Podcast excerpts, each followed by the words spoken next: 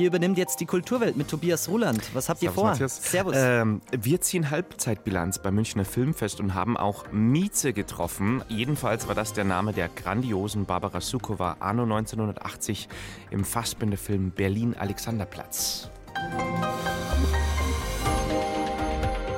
Bayern 2 Kulturwelt. Wir lassen heute in der Kulturwelt Archivprofis zu Wort kommen. Wichtiger als unser Leben, so der Titel der neuen Ausstellung im NS-Dokumentationszentrum. Außerdem hat Paul McCartney aus seinem privaten Archiv 50 Jahre alte Fotos für eine Ausstellung aufbereitet. Und dann habe ich die Direktorin des Kunstvereins München zu Gast, Maureen Dietrich. The Archive Airs, das Archiv als, heißt die Jubiläumsausstellung zu 200 Jahre Kunstverein München. Und dafür wurden auch jede Menge Archivkisten durchforstet, auch die mit alten Kündigungsschreiben. Frau Dietrich, waren auch nette Kündigungsschreiben dabei? Mein Lieblingskündigungsschreiben stammt aus Mitte der 70er Jahre, wo ein Mitglied sagt, sie würde jetzt gerne austreten und eine Paarmitgliedschaft beantragen, weil sie am Kunstverein ihren jetzigen Mann kennengelernt hat und die beiden jetzt eben nicht mehr Single-Mitgliedschaften haben wollen würden, sondern eben jetzt gerne eine Paarmitgliedschaft, die da gerade eingeführt wurde. Kultur am Morgen auf Bayern 2. Heute mit Tobias Roland. Vor fünf Jahren hüpften die psychedelisch angehauchten Indie-Popper von Portugal The Man aus der Nische in den Mainstream mit ihrem Falsett-Ohrwurm-Hit Feel It Still. Na, gerade die letzten Jahre waren aber nicht so quietschbunt und launig.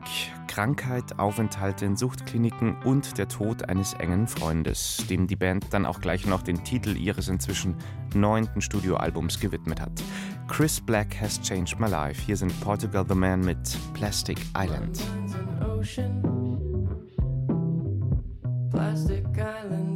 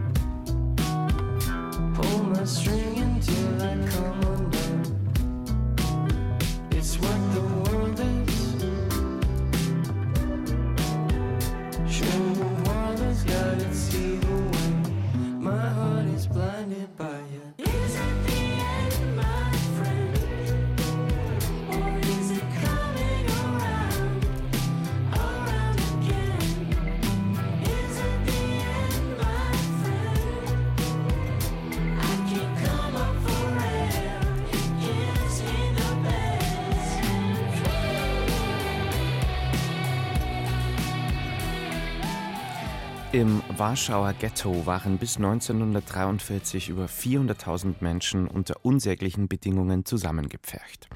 Die meisten starben an Hunger und Seuchen oder wurden im Vernichtungslager umgebracht. Eine kleine Gruppe der Eingesperrten dokumentierte die Vorgänge im Lager von Anfang an unter hohem persönlichem Risiko und rettete die Aufzeichnungen auch über die Auflösung des Ghettos hinaus. Dieses Archiv gehört zu den herausragenden Dokumenten des 20. Jahrhunderts und Teile davon sind ab sofort im NS-Dokumentationszentrum München zu sehen, was einer kleinen Sensation gleichkommt. Christine Hammel berichtet. Die Mauern, die ab 1940 in Warschau wie Pilze aus dem Boden sprossen und Straßen abriegelten, erzählt Marek Stock, unterteilten die Menschen noch in Optimisten und Pessimisten. Erstere glaubten an strategische Gründe, die anderen ahnten, es handele sich um die Mauern des künftigen Ghettos. Angst hatten alle, wissen wir aus seinen Notizen. Sein Tagebuch ist Teil des geheimen Untergrundarchivs des Warschauer Ghettos, das der Historiker Emanuel Ringelblum initiiert hat. Joint work of a big group of people, over 30, Über 30 Frauen und Männer, Historiker, Journalistinnen und Aktivisten haben zusammen ein Archiv angelegt. Sie alle waren während der deutschen Okkupation im Warschauer Ghetto eingeschlossen. Ringelblum entschied, dass die Lebensbedingungen von Juden unter deutscher Okkupation so präzise wie möglich zu dokumentieren seien. Er fing schon 1939 damit an, noch bevor das Ghetto mit Mauern abgeriegelt wurde. Ringelblum ging es um Zeugenschaft für die Zukunft. Die Geschichte sollte dabei von Juden geschrieben werden und nicht von den Siegern. Piotr Ripson hat zusammen mit Ulla Britta Vollhardt die Ausstellung Wichtiger als unser Leben im Münchner NS-Dokumentationszentrum kuratiert. Die Schau mit Dokumenten des Ringelblum-Archivs ist eine erschütternde Sensation. Sie zoomt den Alltag des Holocaust heran. Lebensmittelkarten, Aushänge, Verbote wie etwa die Benutzung eines Brausebads, Bekanntmachungen, Postkarten und Briefe, Bonbonpapier, Fotos und Testamente. Das ist ein satirisches Album von Theophila Langners, spätere Reich Ranitzky, die wunderbare Zeichnungen angefertigt hat. Und hier heißt es links in diesem sehr fragilen und in einem schlechten Zustand seinen Album Versorgungsabteilung. Und auf der rechten Seite sieht man einen winzigen Brotleib und darunter Ration für 60 Tage. Berührend eine der Blechschachteln, in denen die Dokumente versteckt waren, Armbinden aus dem Seuchenkrankenhaus, Anweisungen an der Türklingel in den völlig überfüllten Häusern des Ghettos. Für Lurie einmal klingeln, für Rotzstein zweimal, für Luna zweimal kurz, für Wanda zweimal lang und Familien Slängel und Brandstätter reagierten beide auf dreimal klingeln. Der Versuch, sich einzurichten unter den Bedingungen von Verfolgung und Massenmord. It is the biggest archive of the Holocaust in the world. Das Ringelblum-Archiv ist das größte Holocaust-Archiv der Welt. Die Archivare haben Tagebücher geschrieben und andere Leute gebeten, verschiedene Aspekte des Lebens im Ghetto festzuhalten. Was passiert Frauen? Wie sehen die jüdischen Straßen im Ghetto aus? Was passiert den Kindern? Sie haben beispielsweise Schulaufsätze über den Beginn und die Bedeutung des Krieges im Leben der Kinder gesammelt. School essays on what was the beginning of the war and what it meant for them. Uns war bewusst, dass wir Geschichte machten, und das war wichtiger als unser Leben, hält der 19-jährige David Gruber in seinem Testament von Juli 1942 fest. Es war der Beginn der sogenannten Aktion Reinhard, ein Tarnname für die Vernichtung aller Juden und Roma im deutsch besetzten Polen. In diesem Moment hat sich der Charakter des Archivs verwandelt. Es geht jetzt weniger darum zu dokumentieren, als vielmehr darum, so viel wie möglich zu erhalten die Namen der Getöteten und den Prozess der Vernichtung selbst. Es gibt beispielsweise sehr präzise Pläne der Lager Treblinka und Kulmhof. Das Ziel? Eine forensische Dokumentation. Dafür trafen sich die Archivare so weit wie möglich unter strengster Geheimhaltung jeden Samstag. Onek Shabbat, Freude am Sabbat, ist der Tarnname ihrer Archivtätigkeiten. Nach dem Krieg wurde der Leitschatz peu à peu in Blechkisten und zwei großen Milchkannen gefunden. Ein eindrückliches und maßgebliches Zeugnis und Vermächtnis für die Zukunft. Das Ringelblum-Archiv lässt keinen Abstand zu. Und das gilt auch für die Ausstellung. Wichtiger als unser Leben, das Untergrundarchiv des Warschauer Ghettos. Die Ausstellung im NS-Dokumentationszentrum München eröffnet heute und läuft dann bis Anfang 2024. Kulturwelt. Das aktuelle Feuilleton auf Bayern 2. In der ersten Satzung dieses Vereins aus dem Jahr 1823 steht geschrieben, es handle sich demnach um eine freiwillige Verbindung von gebildeten Männern zur Aufnahme und Beförderung der verschiedenen Zweige der bildenden Künste in der Hauptstadt. Gemeint ist die bayerische Landeshauptstadt München und gemeint ist außerdem der Kunstverein München, der in diesem Jahr seinen 200. Geburtstag feiert. In diesen Tagen nun steuern die Feierlichkeiten auf ihren Höhepunkt zu. Viel Programm am Wochenende rund um den Hofgarten, wo der Kunstverein von jeher beheimatet ist. Und bevor wir da jetzt die Lupe auf die aktuelle Ausstellung draufhalten, Vielleicht erstmal ganz grundsätzlich die Frage an Maurin Dietrich, seit 2019 die Direktorin des Kunstvereins. Frau Dietrich, was ist denn so das Wesen eines Kunstvereins und was unterscheidet ihn jetzt äh, zum Beispiel von der Institution eines Museums? Ja, ein Kunstverein ist ein Ort, also im Heute ist er ein Ort für die Präsentation und Produktion von zeitgenössischer Kunst, vor allem mit sehr jungen Künstlerinnen, die oftmals ganz am Anfang ihrer Laufbahn stehen, oder mit solchen, die der Kanon der großen Museen eigentlich ein bisschen übersehen hat. Für andere sind das globale, international agierende Ausstellungsnetzwerke, an denen sie oftmals die ersten großen institutionellen Einzelausstellungen von Leuten wie, also am Kunstverein München Wolfgang Tillmanns, Andrea Fraser und vielen anderen gesehen haben. Also man kriegt so viele Antworten wie Menschen, die man fragt. In den ersten Jahren seines Bestehens äh, gab es einen ziemlichen Run auf den Kunstverein hm. in den Hofgartenarkaden, sage ich jetzt mal. War ja ein beliebter Endpunkt für Spaziergänger im englischen Garten und in kurzer Zeit ist da die Anzahl der Mitglieder auf über 5000 angestiegen, wenn ich das richtig gelesen habe. Da ging es auch darum, Kunst an den Mann zu bringen. So ein bisschen Tombola-Versteigerungsaspekte waren dabei. Auf jeden Fall, obwohl man das nicht mit so einer Form von Demokratisierung von Kunst oder Kultur missverstehen War das nicht sollte.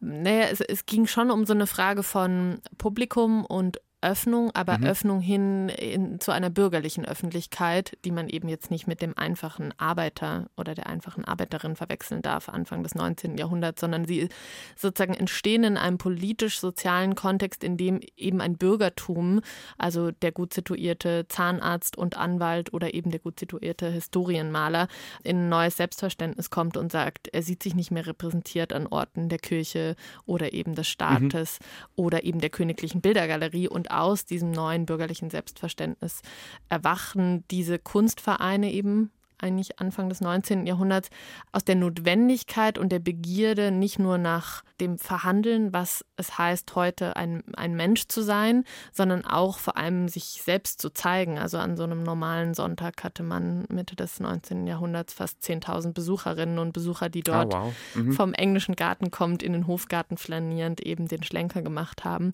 Also es war laut und trubelig und sehr, sehr voll. Der Kunstverein München war anfänglich vor allem auch ein Männerverein. Sechs Jahre später allerdings, 1829, erlaubte die Vereinssatzung die Aufnahme von Frauen als außerordentliche Mitglieder ohne Stimmrecht.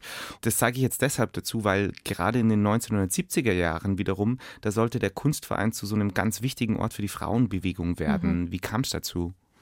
Also der Kunstverein ist wirklich durchzogen von Brüchen und Kontinuitäten, die immer Auskunft geben über das sozialpolitische Spannungsverhältnis dieser Stadt. Also man kann, wenn man die Box, Archivbox von 1972 aufschlägt, eben ablesen, was für massive Spannungen zwischen beispielsweise einer lokalen Künstlerinnenschaft und Olympia 72 existieren oder eben auch beispielsweise der 68er und Anfang mhm. der 70er die Studentenbewegung, die sich dort massiv niederschlagen, weil es Anfang der 70er Jahre zu einer partiellen Schließung der der Akademie kommt, wo viele Studierende massiv protestieren gegen NS-Kontinuitäten, wo Personal einfach wieder eingestellt wurde. Und die organisieren sich in und um den Kunstverein. Da gibt es wunderbare Bilder von Hunderten von Kindern, weil dort Kinderprogramme angeboten werden, während eben die Familien, also Frauen und Männer, äh, protestierend am Odeonsplatz sich organisieren. Vor allem äh, damals gegen den rigiden Abtreibungsparagraphen 218, mhm. der eben in Bayern nochmal so eine verschärfte Existenz gehabt hat. Genau, also man versteht den Ort Ende der 60er, Anfang der 70er als ein Ort, an den man sich im innerstädtischen Bereich, in dem ja sozusagen zu dem Zeitpunkt alles hoch polizeilich äh, organisiert, überwacht etc. wurde, sozusagen ein, ein massiver Freiraum dort eigentlich existiert, den man sozusagen in diesem politischen Spannungsfeld auch wirklich nutzt, um Fragen von Gerechtigkeit, sozialen Utopien, mhm. Frauenfragen zu verhandeln. Also diese Bilder haben eine unglaubliche Lautstärke, wenn man sich die anschaut. Die, die schreien einen förmlich an. Zusammen mit ihrer Kollegin und Kunstvereinskuratorin der Gloria Hasnay haben Sie eine Jubiläumspublikation herausgegeben, Titel For Now, 200 Jahre Kunstverein München. Ja, eins der umfangreichsten Kapitel in diesem über 400-seitigen Buch, Sie haben sie auch schon jetzt angedeutet, läuft unter der Überschrift Der Kunstverein München im Nationalsozialismus. Was fragen, wie forschen? Und ich mal die Frage an, was müssen wir denn über den Kunstverein München unter den Nazis wissen? Zwei, drei ganz zentrale Dinge. Zum einen zentriert sich das um eine Personalie, die lange bekannt ist. Das ist Erwin Pixies, der von 1905 bis 1945, also eine unglaublich lange Zeit Direktor ist, der früh völkisch, national und auch antisemitisch in Erscheinung tritt auf dem Münchner politisch-sozialen, kulturellen äh, Mhm. Parkett. Und dann ist er zweiter Vorsitzender der Reichskulturkammer, die äh, eben massiv bei der kulturpolitischen Gleichschaltung der Kunstvereine in Deutschland beteiligt ist.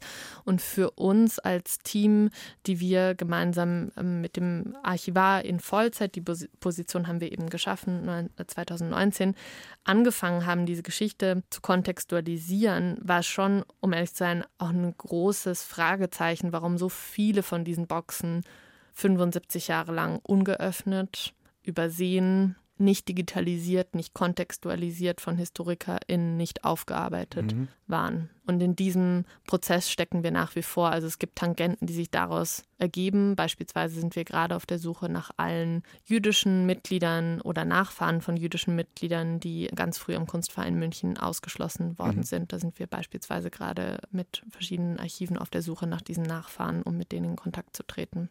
Ja, Sie haben es gerade auch schon angedeutet, aktuell sind so 2000 Mitglieder. Wer sind denn diese Mitglieder? Viele von unseren Mitgliedern sind Künstlerinnen, etwa 1000. ähm, Wenn man sich die 2000 Mitglieder anschaut, sind teilweise auch sehr junge Künstlerinnen, die noch an der Akademie studieren oder gerade abgeschlossen haben oder sich so im erweiterten München, Bayern oder eben Deutschland Umkreis für die Arbeit dieses Vereins interessieren. Und die Hälfte ist ein bunt gemischter Querschnitt über, ja, auch ein Münchner Bürgertum, würde ich sagen. Und viele davon werden sicher auch teilnehmen an der 200 Meter langen Essenstafel ab Sonntagmittag. Das ist ein Fest, an dem sich der Kunstverein bei der Stadt bedanken will für 200 Jahre Unterstützung und eben nicht nur mit einem kleinen ausgewählten Kreis feiern will, das, was man vielleicht auch gemeinhin mit der Idee eines Vereins, ob jetzt mit dem Anglerverein Mhm. oder dem Briefmarkenverein oder vielleicht dem Kunstverein assoziiert, also eine geschlossene Gruppe an Expertinnen und Experten, sondern die Idee, wir gehen raus auf die Straße, anstatt immer davon zu sprechen, alle einladen zu wollen in den Kunstverein, bewegen wir uns aus ihm heraus und besetzen für zehn Stunden lang die Galeriestraße. Dort gibt es ein dichtes Programm mit DJ-Line-Up und Konzerten und vielen weiteren Kinderprogrammen. Hüpfeburg. Zwischen Hofgarten und Hüpfburg wird man sie dann treffen am Wochenende, am Sonntag auch. Maurin Dietrich, Direktorin des Kunstvereins München, danke für den Besuch und wünsche ein regenfreies und ein publikumsträchtiges Jubiläumswochenende. Ja, jeder soll vorbeikommen, jeder ist eingeladen. Wir freuen uns. Danke für den Besuch in der Kulturwelt. Dankeschön. Und hier wieder ein Stück vom neuen Album von Portugal the Man, Summer of Love zusammen mit dem Unknown Mortal Orchestra.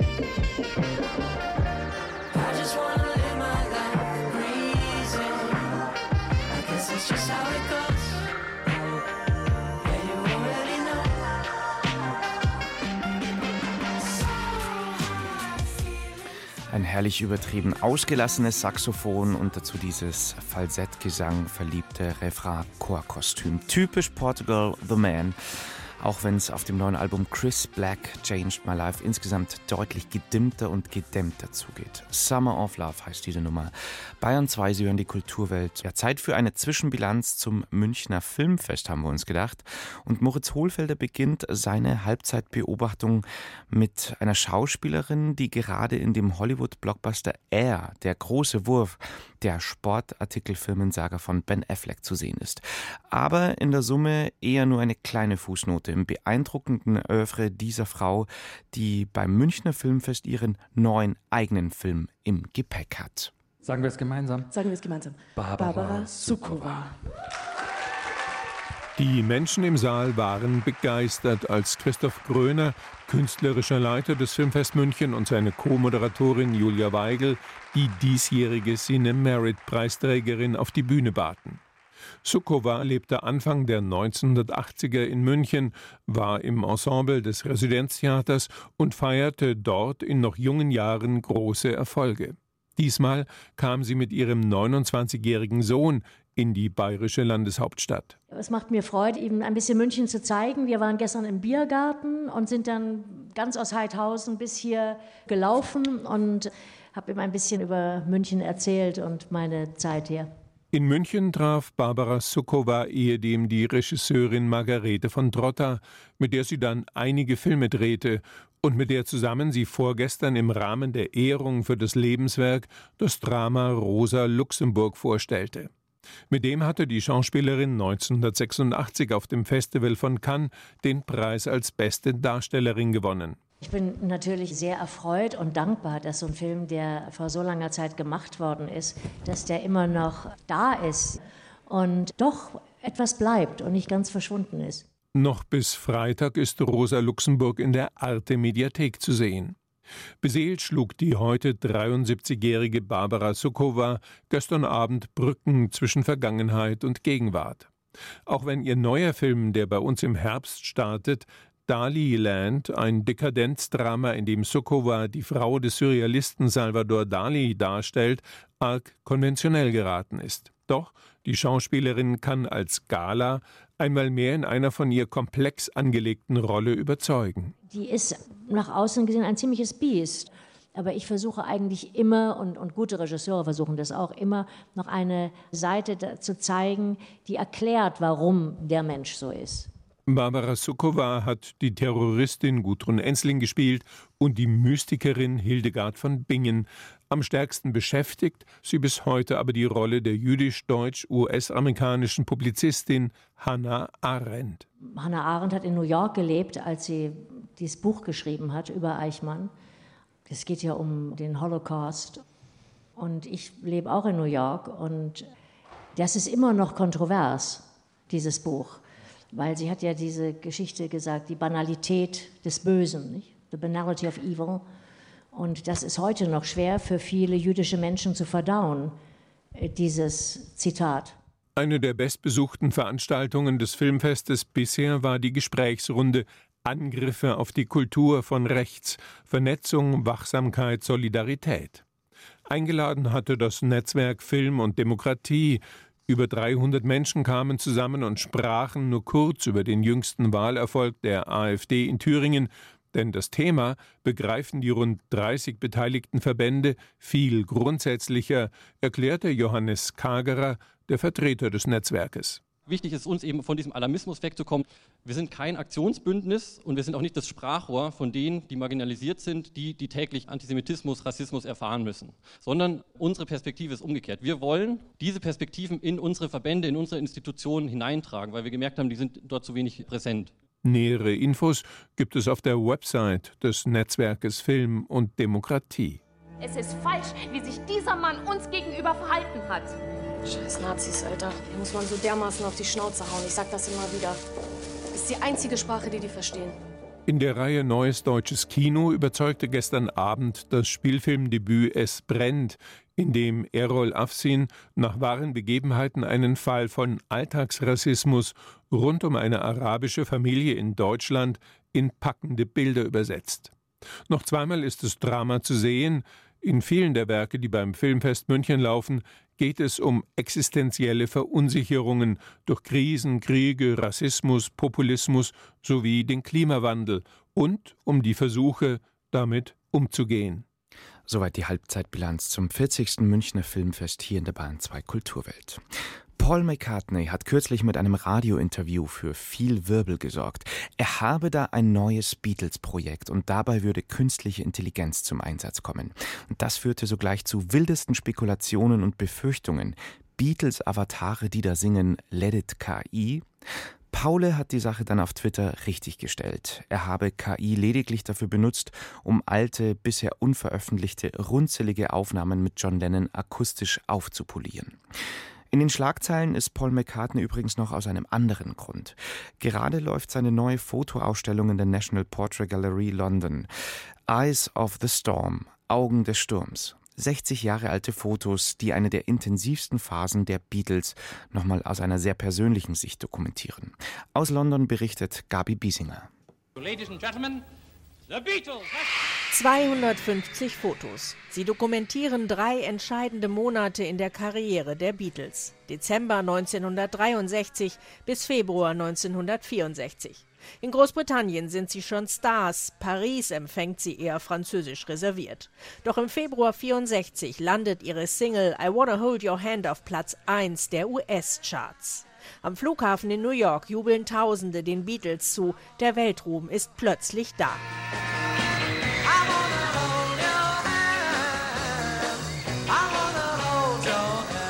73 Millionen Menschen verfolgen den Auftritt der Beatles in der Ed Sullivan Show. Doch bei der Pressekonferenz müssen sich die vier erstmal noch vorstellen. Paul McCartney erinnert sich im BBC-Interview zur Ausstellung, die meisten US-Fotografen hätten die Namen nicht gekannt. Most of them didn't know. It'd be like, hey Beatle, hey Beatle. One more for the West Coast. Was die Ausstellung so besonders macht, ist, dass der Erfolg der Fab Four aus Liverpool nicht aus der Außenperspektive erzählt wird, sondern aus der Mitte der Band heraus. Paul hatte eine damals neue Pentax-Kamera für Schnappschüsse bekommen und fotografierte nicht nur John Lennon mit einer dicken Brille, die er sonst nie öffentlich zeigte, sondern auch George Harrison beim friedlichen Nickerchen. We had photographers around with us, but they couldn't get this kind of access. Klar waren da immer Fotografen um uns herum, aber die bekamen diese Fotos nicht. George traute sich einzuschlafen, weil ja nur ich neben ihm saß. Wäre das ein Fotograf gewesen, hätte er vermutlich versucht, wach zu bleiben. Uh.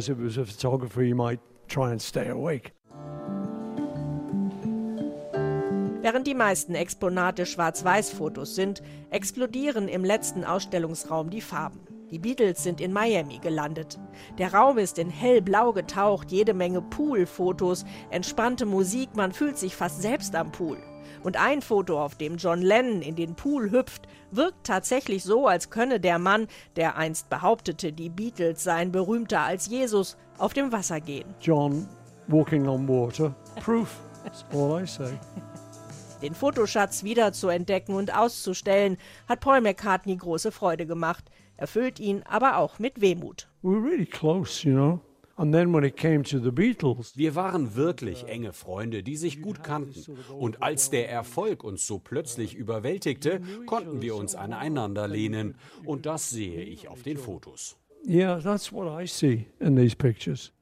Eyes of the Storm. Fotos von Paul McCartney in der National Portrait Gallery London. Gibt's auch als Bildband im CH Beck Verlag. Und mit dieser Empfehlung verabschiedet sich Tobias Ruland in der Bahn 2 Kulturwelt. Danke fürs Zuhören. Servus und Baba.